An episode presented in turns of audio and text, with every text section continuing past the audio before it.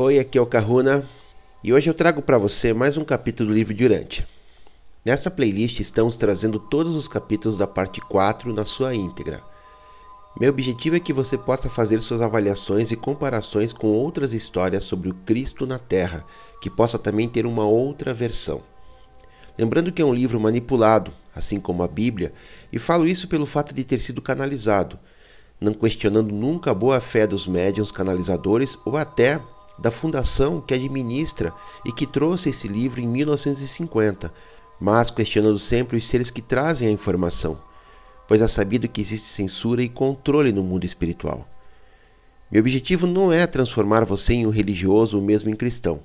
Meu objetivo é justamente reconectar você com seu tecido de consciência, trazer lembranças e memórias que possam te auxiliar na libertação dos implantes do cristianismo, de Avé, de Jeová, entre outros implantes.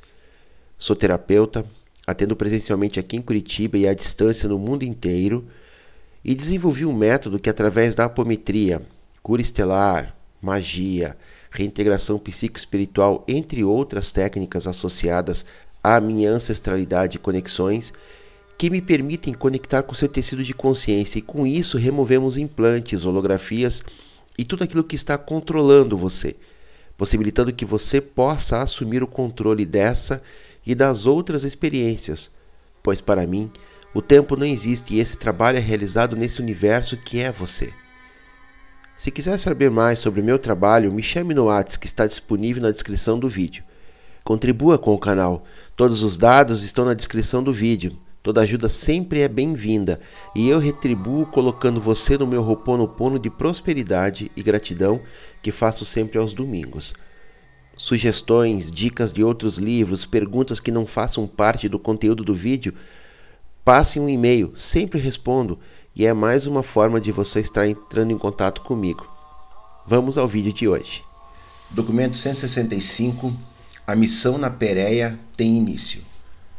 Na terça-feira, 6 de janeiro do ano 30 depois de Cristo, Abner, o dirigente nazareno dos doze apóstolos de João Batista e antigo diretor da escola nazarena de Engedi, agora dirigente dos setenta mensageiros do reino, reuniu os condiscípulos e deu-lhes a instrução final, antes de enviá-los em missão a todas as cidades e aldeias da Pérea.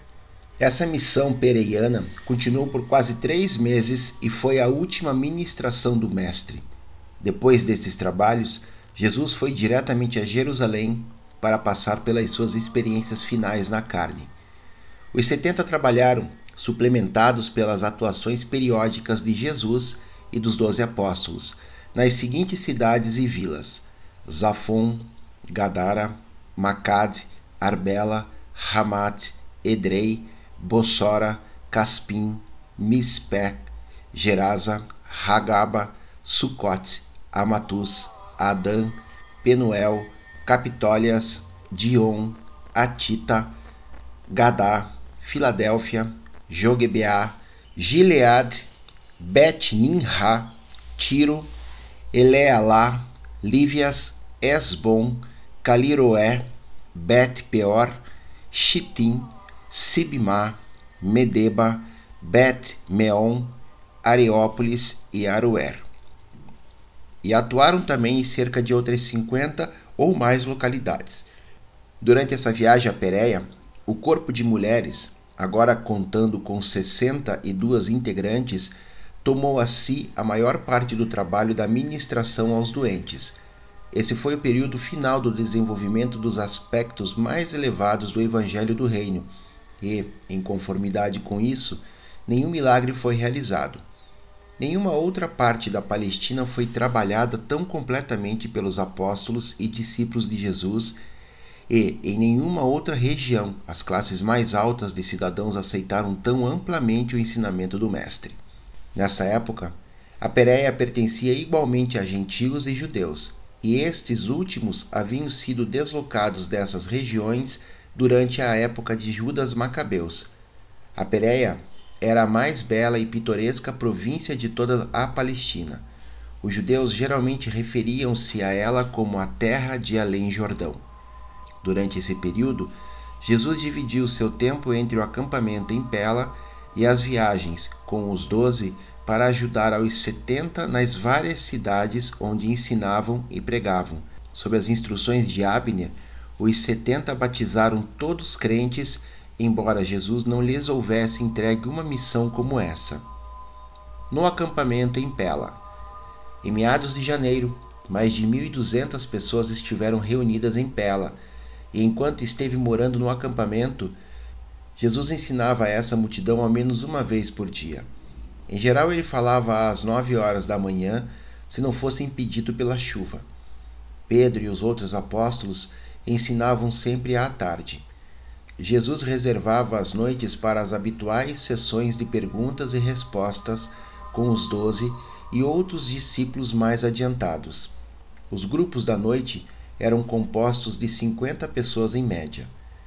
Por volta de meados de março, quando Jesus começou essa sua viagem a Jerusalém, mais de 4 mil pessoas compunham a grande audiência que ouvia Jesus ou Pedro pregando todas as manhãs.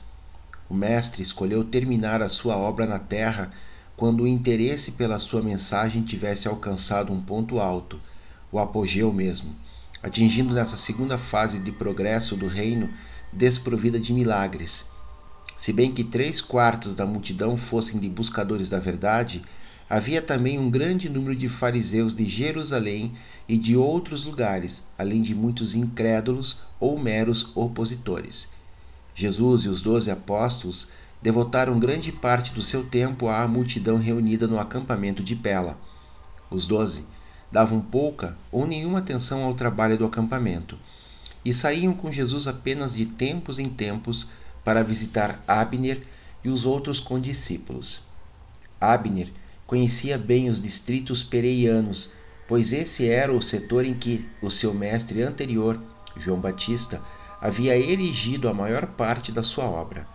Depois de começar a missão na Pérea, Abner e os setenta nunca retornaram ao acampamento de Pela. O Sermão sobre o Bom Pastor. Um grupo de mais de trezentos habitantes de Jerusalém, de fariseus e outros, seguiu Jesus até o norte de Pela, quando ele tratou de sair da jurisdição dos governantes judeus ao final da festa da dedicação. E foi na presença desses instrutores, de líderes judeus e dos doze apóstolos que Jesus fez o sermão sobre o bom pastor. Depois de meia hora de conversa informal, dirigindo-se a um grupo de cerca de cem pessoas, Jesus disse: Tenho muito para falar-vos nesta noite. E, visto que muitos de vós sois meus discípulos e outros meus inimigos mordazes, irei apresentar o meu ensinamento por meio de uma parábola, de modo que cada um possa tirar para si próprio aquilo que for mais bem recebido pelo seu coração. Nesta noite, e diante de todos nós, estão muitos daqueles que se disporiam a morrer por mim e por este Evangelho do Reino, e muitos deles oferecer-se-ão desse modo, nos anos que virão. Em meio a vós estão também alguns escravos da tradição, que me seguiram desde Jerusalém e que, junto com os seus líderes iludidos, estando nas trevas, tento matar o filho do homem. A vida, que ora vivo na carne, julgar-vos-á a todos, os verdadeiros pastores e os pastores falsos. Se os pastores falsos fossem cegos, não teriam nenhum pecado. No entanto, como afirmais ver e professais ser instrutores em Israel, o vosso pecado, assim, recairá sobre vós. O verdadeiro pastor reúne seu rebanho no abrigo, à noite, em tempos de perigo. E quando chega a manhã, ele entra no abrigo pela porta e chama as ovelhas, e assim elas conhecem a sua voz.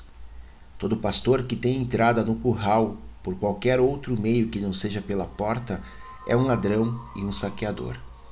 O pastor verdadeiro só entra no abrigo depois que o porteiro lhe abriu a porta e suas ovelhas conhecendo a sua voz, vem, atendendo ao seu chamado. As ovelhas que lhe pertencem, assim, se adiantam e o pastor verdadeiro vai à frente delas, mostrando-lhes o caminho, e as ovelhas o seguem. As ovelhas seguem-no porque conhecem a sua voz. Elas não seguiriam a um estranho. E fugirão do estranho porque não reconhecem sua voz. Essa multidão de pessoas que se reúne em torno de nós é como ovelhas sem um pastor. E, quando lhes falamos, elas identificam a voz de pastor e nos seguem. Aquelas que têm fome da verdade e que têm sede de retidão, ao menos o fazem. Alguns de vós não sois do meu aprisco. Não conheceis a minha voz e não me seguis. E porque sois falsos pastores, as ovelhas não conhecem a vossa voz, nem vos seguirão. E quando Jesus acabou de narrar essa parábola, ninguém lhe fez nenhuma pergunta. Após um certo tempo, ele retornou à palavra e continuou com a análise da parábola. Vós, que gostaríeis de ser os pastores auxiliares dos rebanhos do meu Pai, deveis não apenas ser líderes condignos, mas deveis também alimentar o rebanho com um bom alimento. Só sereis pastores verdadeiros se conduzirdes os vossos rebanhos a pastos verdejantes e à beira de águas tranquilas. E agora, para que alguns de vós não julgueis que essa parábola é muito fácil de compreender, eu vos declaro que sou as duas coisas. Tanto sou a porta para o rebanho do Pai, quanto ao mesmo tempo sou o verdadeiro pastor dos rebanhos do meu Pai. Todo pastor que tentar entrar no abrigo sem mim irá fracassar, e as ovelhas não ouvirão a voz dele. E junto com aqueles que ministram comigo, eu estou à porta. Toda alma que entrar no caminho eterno, pelos meios que eu criei e ordenei, será salva e tornar-se-á capaz de continuar o caminho pelos pastos eternos até o paraíso. Sou também o verdadeiro pastor que está disposto a dar a sua vida pelas ovelhas. O ladrão entra no abrigo apenas para roubar, para matar e destruir. Mas eu vim para que todos vós possais ter a vida e tê-la mais abundantemente. Aquele que é um mercenário, quando chega ao perigo, fugirá e deixará as ovelhas serem dispersadas e destruídas. Mas o verdadeiro pastor não fugirá quando o lobo vier. Ele protegerá o seu rebanho e, se necessário, dará a própria vida pelas suas ovelhas. Em verdade, em verdade vos digo, amigos e inimigos, eu sou o verdadeiro pastor. Conheço os meus e os meus me conhecem. Não fugirei em face do perigo. Concluirei esta obra satisfazendo a vontade do meu Pai, e não abandonarei o rebanho que o Pai confiou à minha guarda. Todavia, possuo muitas outras ovelhas que não são deste aprisco, e essas palavras são verdadeiras não apenas para este mundo. Essas outras ovelhas também conhecem e ouvem a minha voz Assim, prometi ao Pai que todas seriam trazidas ao mesmo aprisco, que é a fraternidade dos filhos de Deus. E então todos vós conhecereis a voz do único pastor, o verdadeiro pastor, e todos reconhecereis a paternidade de Deus. E assim sabereis porque o Pai me ama, e porque colocou todos os seus rebanhos desse domínio nas minhas mãos, para que eu os guarde é porque o Pai sabe que não vacilarei na salvaguarda do aprisco, que não abandonarei as minhas ovelhas, e se for necessário, não hesitarei em colocar a minha própria vida a serviço dos seus múltiplos rebanhos. Mas, lembrai-vos, se der a minha vida, eu a terei de volta. Nenhum homem ou qualquer outra criatura pode tirar a minha vida. Eu tenho o direito e o poder de dar a minha vida, e tenho o mesmo poder e o direito de tê-la de novo. Vós não podeis compreender isso, mas eu recebi essa autoridade do meu Pai antes mesmo de que este mundo existisse. Quando ouviram essas palavras, seus apóstolos ficaram confusos, seus discípulos atônitos, enquanto os fariseus de Jerusalém e arredores partiram na noite dizendo: Ele é louco ou está possuído por um demônio. Mas mesmo alguns dos instrutores de Jerusalém disseram: Ele fala como quem tem autoridade. E além disso, quem viu alguma vez um possuído pelo demônio abrir os olhos de um homem que nasceu cego e fazer todas as coisas maravilhosas que este homem tem feito? No dia seguinte, metade desses instrutores judeus professava sua crença em Jesus e a outra metade, consternada, retornou aos seus lares em Jerusalém. O sermão de sábado em Pela. Ao fim de janeiro, as multidões de sábado à tarde chegavam a quase 3 mil pessoas. No sábado, 28 de janeiro, Jesus pregou o seu sermão memorável sobre a confiança e a prontidão espiritual. Depois das observações preliminares de Simão Pedro, o Mestre disse: O que eu tenho dito muitas vezes aos meus apóstolos e discípulos, eu declaro agora a esta multidão. Cuidado com o levedo dos fariseus, feito na hipocrisia, nascido do preconceito e nutrido na serventia à tradição. Embora muitos dos fariseus sejam honestos de coração, e alguns deles aqui permaneçam como discípulos meus. Em breve, todos vós ireis compreender meu ensinamento, pois nada do que está encoberto agora deixará de ser revelado. O que agora está escondido para vós deverá ser conhecido quando o Filho do Homem houver completado sua missão na terra e na carne. Muito em breve, as coisas que os nossos inimigos planejam agora, em segredo e na obscuridade, serão trazidas à luz e proclamadas de cima dos telhados. Meus amigos, todavia vos digo: não temais àqueles que buscam destruir o Filho do Homem. Não temais àqueles que, embora possam ser capazes de destruir o vosso corpo, nenhum poder têm sobre vós, além desse. Eu vos aconselho que não temais ninguém, nem no céu, nem na terra mas que vos rejubileis com o conhecimento dele, que tem o poder de libertar-vos de toda a injustiça e de apresentar sem culpa a todos vós diante do tribunal de um universo. Não se vendem cinco pardais por dois cêntimos? E ainda, quando esses pássaros adejam à procura do seu sustento, nenhum deles existe sem o reconhecimento do Pai, a fonte de toda a vida. Para os guardiães seráficos, os próprios cabelos da vossa cabeça estão contados. E se tudo isso é verdade, por que deveis viver com medo de tantas pequenezas que surgem na vossa vida diária? Eu vos digo: não temais. Sois de um valor muito maior do que uma grande quantidade de pardais. Vós, que tivestes coragem diante dos homens para confessar a fé no meu Evangelho, eu vos reconhecerei em breve diante dos anjos do céu. Mas aquele que negar conscientemente a verdade dos meus ensinamentos diante dos homens será negado pelo seu guardião do destino, até mesmo perante os anjos do céu.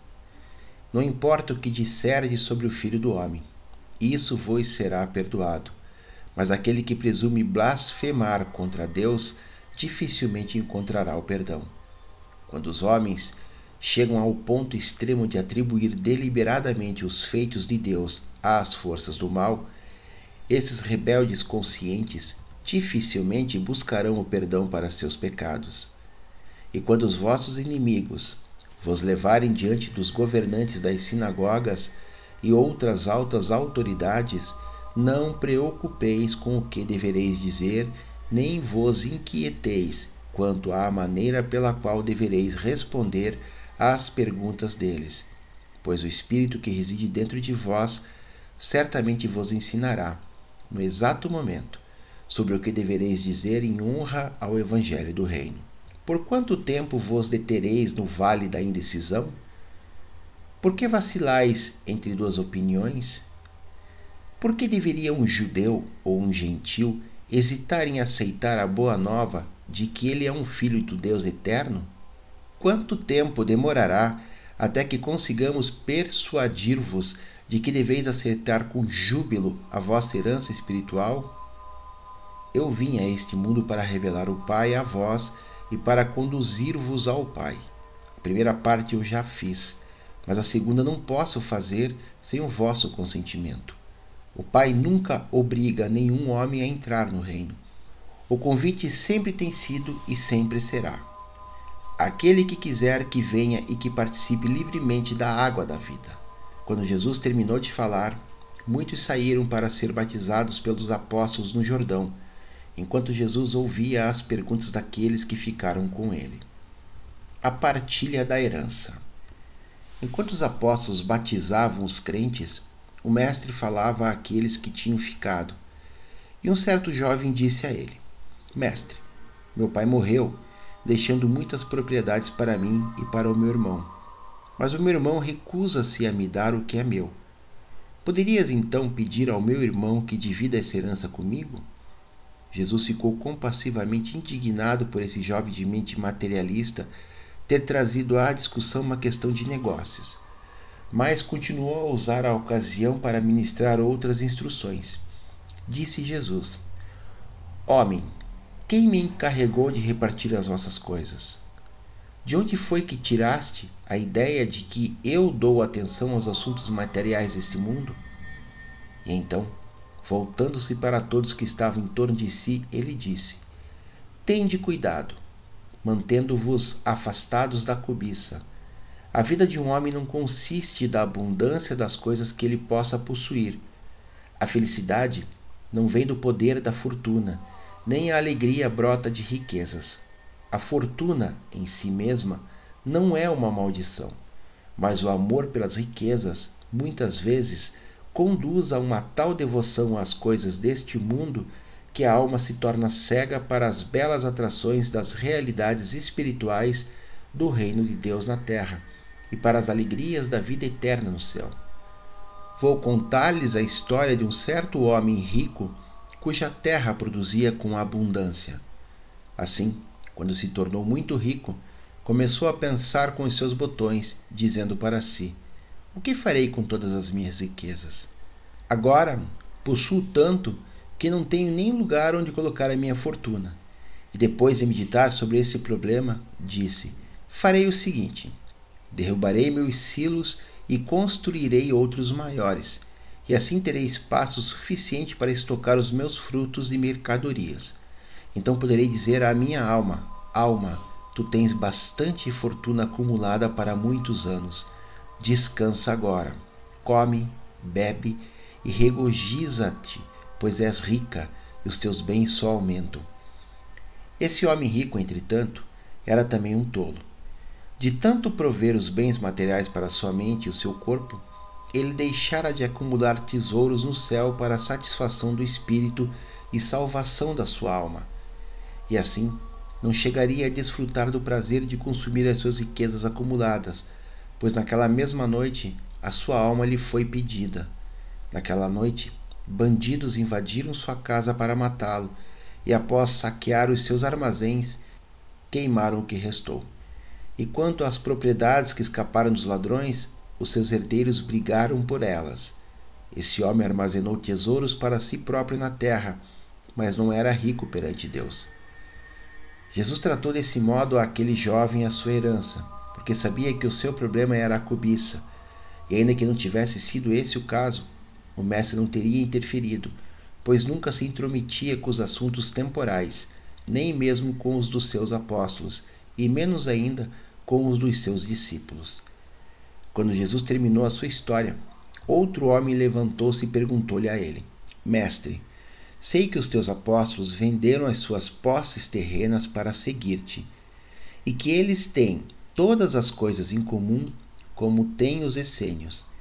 E gostaria tu que todos nós, que somos os teus discípulos, fizéssemos o mesmo? É um pecado possuir bens honestos? Assim respondeu Jesus a esta pergunta: Meu amigo, não é um pecado ter riquezas honradamente. Todavia, é um pecado transformar as riquezas de posse materiais em tesouros capazes de absorver teu interesse, desviando toda a tua afeição da devoção das buscas espirituais do reino. Não há pecado em ter posses honestas na terra, desde que o teu tesouro esteja no céu. Pois onde está o teu tesouro, lá também estará o teu coração. Há uma grande diferença entre a riqueza que leva à cobiça e egoísmo e aquela que é mantida e repartida no espírito da camaradagem por aqueles que têm em abundância bens deste mundo e bondosamente contribuem para sustentar os que devotam todas as suas energias ao trabalho do reino. Muitos dentre vós, que estáis aqui sem dinheiro, pudestes ser alimentados e alojados nesta cidade de tendas, porque homens e mulheres generosos e de posses deram fundos ao vosso anfitrião, Davi Zebedeu, com essa finalidade. Mas nunca esqueçais, além de tudo, de que a riqueza não é duradoura. O amor pela riqueza, muito frequentemente, obscurece e até mesmo destrói a visão espiritual. Nunca deixeis de reconhecer o perigo de que a riqueza se converta na vossa dona, em vez de converter-se na vossa serva. Jesus não ensinou nem apoiou a imprevidência, a ociosidade, a indiferença em cuidar das necessidades físicas da própria família, nem a dependência de esmolas, mas ensinou que o material e o temporal devem estar subordinados ao bem-estar da alma e ao progresso de natureza espiritual no reino do céu. Então, enquanto o povo descia até o rio para presenciar os batismos, aquele jovem viera, em particular, até Jesus para falar da sua herança, pois achava que Jesus o havia tratado duramente. E depois de tê-lo ouvido de novo, Jesus respondeu: Meu filho, por que perdes a oportunidade de alimentar-te do pão da vida em um dia como este, apenas para satisfazer a tua tendência à cobiça? Acaso não sabes que a lei judaica da herança será ministrada com justiça se fores com a tua queixa ao tribunal da sinagoga? Não podes ver que o meu trabalho consiste em assegurar-me de que saibas sobre a tua herança celeste? Não lestes as Escrituras? Aquele que fica rico por precaução e por muitas privações, e a parte da recompensa que lhe cabe é que ele possa dizer: Encontrei descanso e agora poderei comer continuamente com os meus bens. Ainda assim, todavia, ele não sabe o que o tempo lhe reserva, nem que, também, deve deixar todas essas coisas para outros quando morrer. Não leste o mandamento? Não cobiçarás? E ainda, eles comeram e se fartaram e engordaram, e então se voltaram para os outros deuses. Acaso leste nos Salmos que o Senhor abomina aqueles que cobiçam? E que o pouco que um homem reto tem é melhor do que as riquezas de muitos malvados? Se as riquezas aumentam, não ponhais o vosso coração nelas. Leste o que Jeremias disse? Que o homem rico não se vanglorie das suas riquezas, e Ezequiel falou a verdade quando disse: Das suas bocas eles fazem uma boa demonstração de amor, mas os seus corações estão centrados nos seus ganhos egoístas. Jesus despediu o jovem, dizendo a ele: Meu filho, de que te valerá ganhares todo o mundo se perderes a tua própria alma? Outro ouvinte que se encontrava por perto perguntou a Jesus como seriam tratados os ricos no dia do julgamento, e ele respondeu: eu não vim para julgar os pobres nem os ricos, pois as vidas que os homens vivem os julgarás a todo. Qualquer coisa, além de tudo, que possa eu dizer a respeito dos ricos, no julgamento, ao menos três perguntas devem ser respondidas por todos que adquirem grande fortuna. E essas perguntas são: quanta riqueza acumulou? Como conseguiu essa riqueza? Como usou sua riqueza? Então Jesus foi até a sua tenda para descansar por um momento antes da refeição da noite. Quando os apóstolos concluíram os batismos, também eles vieram e teriam conversado com ele sobre a riqueza na terra e o tesouro no céu, mas Jesus estava dormindo. Conversas com os apóstolos sobre a riqueza.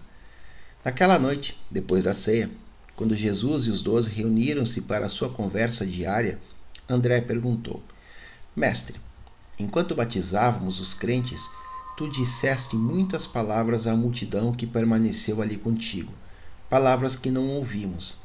Estarias disposto a repetir essas palavras para que delas nos beneficiássemos? E em resposta ao pedido de André, Jesus disse: Sim, André, falarei a vós sobre as questões da riqueza e da automanutenção. Mas as minhas palavras para vós, apóstolos, devem ser um tanto diferentes daquelas ditas aos discípulos e à multidão, pois vós abandonastes tudo, não apenas para seguir-me, mas para que fosseis ordenados embaixadores do reino. Vós já tivestes uma experiência de vários anos e sabeis que o Pai, cujo reino vós proclamais, não vos abandonará. Dedicastes as vossas vidas à administração do reino. Portanto, não sejais ansiosos, nem deveis preocupar-vos com as coisas da vida temporal, com o que ireis comer, nem mesmo com o que vestir o corpo. O bem-estar da alma é mais do que comida e bebida. O progresso do espírito está muito acima da necessidade de vestimentas. Quando fordes tentados a duvidar da certeza do vosso pão, considerai os corvos. Eles não semeiam nem colhem. Eles não têm armazéns nem silos, e mesmo assim o Pai lhes proporciona comida a todos quando eles estão buscando. E quão mais valiosos não sois do que um bando de pássaros? Além disso, toda a vossa ansiedade e as dúvidas que vos corroem nada podem fazer para suprir as vossas necessidades materiais. Quem de vós pode, com a vossa ansiedade, acrescentar um palmo à vossa estatura ou um dia à vossa vida? Já que essas questões não estão ao alcance das vossas mãos, por que pensar com ansiedade em qualquer desses problemas? Contemplai os lírios, vejam como crescem. Eles não trabalham nem fiam. E eu ainda vos digo: mesmo Salomão, em toda a sua glória, não se vestiu como um deles. Se Deus veste, assim, a erva nos campos, que hoje está viva, mas que amanhã será cortada e jogada ao fogo, quão melhor irá ele vestir-vos, embaixadores do reino do céu. Ó vós de pouca fé, quando vos devotardes de todo o vosso coração à proclamação do evangelho do reino, não devias ficar em dúvida quanto ao vosso próprio sustento ou o das famílias que abandonastes. Se entregardes as vossas vidas verdadeiramente ao evangelho, vivereis do evangelho se fordes apenas discípulos crentes, deveis ganhar o vosso próprio pão e contribuir para o sustento de todos os que ensinam, pregam e curam. Se ficardes ansiosos por causa do vosso pão e da vossa água, em quem sereis diferentes das nações do mundo que buscam essas necessidades com uma diligência tão excessiva? Devotai-vos à vossa obra, acreditando que o Pai, tanto quanto eu, sabemos que tendes necessidades de todas essas coisas. Deixai-me assegurar-vos, de uma vez por todas, que, se dedicardes as vossas vidas ao trabalho do reino, todas as vossas necessidades reais serão supridas. Buscai a coisa mais importante, e as menores serão encontradas nela. Pedi pelo celeste, e o terrestre será incluído é certo que a sombra seguirá a essência. Sois apenas um grupo pequeno, mas, se tiverdes fé, se não tropeçardes no medo, eu declaro que é um grande prazer para o meu Pai dar-vos o reino. Vós colocastes os vossos tesouros onde as bolsas não envelhecem, onde nenhum ladrão pode apropriar-se deles e nenhuma traça pode destruí-los. E como eu disse ao povo, Onde estiver o vosso tesouro, lá também estará o vosso coração. E na obra que está bem diante de vós e que ficará para vós, depois que eu for para o Pai, vós sereis submetidos penosamente a provações. Deveis estar bastante alertas contra o medo e as dúvidas, que cada um de vós vos preparai mentalmente para a luta, e que as vossas lâmpadas fiquem bem acesas. Comportai-vos como os homens que aguardam a volta do Senhor da festa de casamento e que, quando ele chegava e batia, lhe abriam bem rapidamente as portas. O vosso Senhor, ao encontrar-vos assim fiéis em um momento tão importante, vos abençoará pelo vosso empenho. E então o Senhor fará com que os seus servidores assentem-se enquanto ele próprio servi-los-á.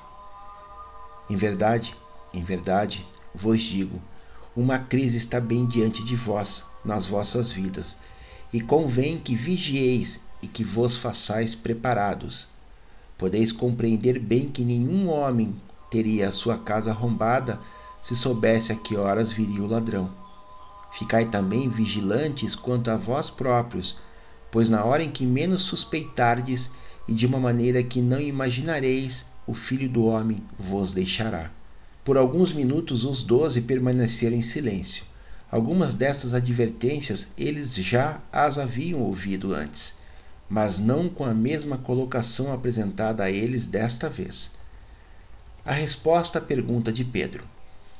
Enquanto permaneciam sentados, pensando, Simão Pedro perguntou: Essa parábola tu a contas para nós, os teus apóstolos, ou a contas para todos os discípulos? E Jesus respondeu: No momento das provações é que a alma de um homem se revela. A provação deixa descoberto aquilo que realmente está no coração. Depois que um servidor é testado e provado, o dono pode entregar com segurança o controle da casa a esse servidor fiel, para que os filhos dele sejam nutridos e criados. Do mesmo modo, logo saberei em quem poderei confiar o bem-estar dos meus filhos, quando eu houver voltado para o Pai, tal como o senhor da casa encarregará o servidor testado e provado dos assuntos da sua família, eu também exaltarei aqueles que resistirem às provações desta hora nos afazeres do meu reino. Mas se o servo for indolente e começar a dizer no seu coração: O meu senhor atrasa a sua chegada, e começar a maltratar os outros criados e comer e beber com os bêbados, então o senhor desse servidor chegará quando menos estiver esperado, e encontrando-o em infidelidade, despedi-lo-á, deixando-o na desgraça. Por isso, Fazeis bem em preparar-vos para o dia em que sereis visitados de súbito e inesperadamente. Lembrai-vos de que muito vos foi dado, e muito será exigido de vós. Algumas duras provações avizinham-se. Hei de submeter-me a um batismo, e estarei vigilante até que isso aconteça. Vós pregais a paz na terra, mas minha missão não trará paz aos assuntos materiais dos homens não, pelo menos por algum tempo. A divisão é o único resultado quando dois membros de uma família acreditam em mim e três membros rejeitam este novo evangelho. Os amigos, parentes e entes queridos estão fadados a ser lançados uns contra os outros pelo evangelho que pregais. Bem verdade é que cada um desses crentes terá uma paz grande e duradoura no seu próprio coração mas a paz na terra não virá antes que todos estejam dispostos a crer e a entrar na gloriosa herança da filiação a Deus. Não obstante tudo isso, ide ao mundo proclamar esse evangelho a todas as nações, a todo homem, mulher e criança. E esse foi o final de um sábado repleto e atarefado.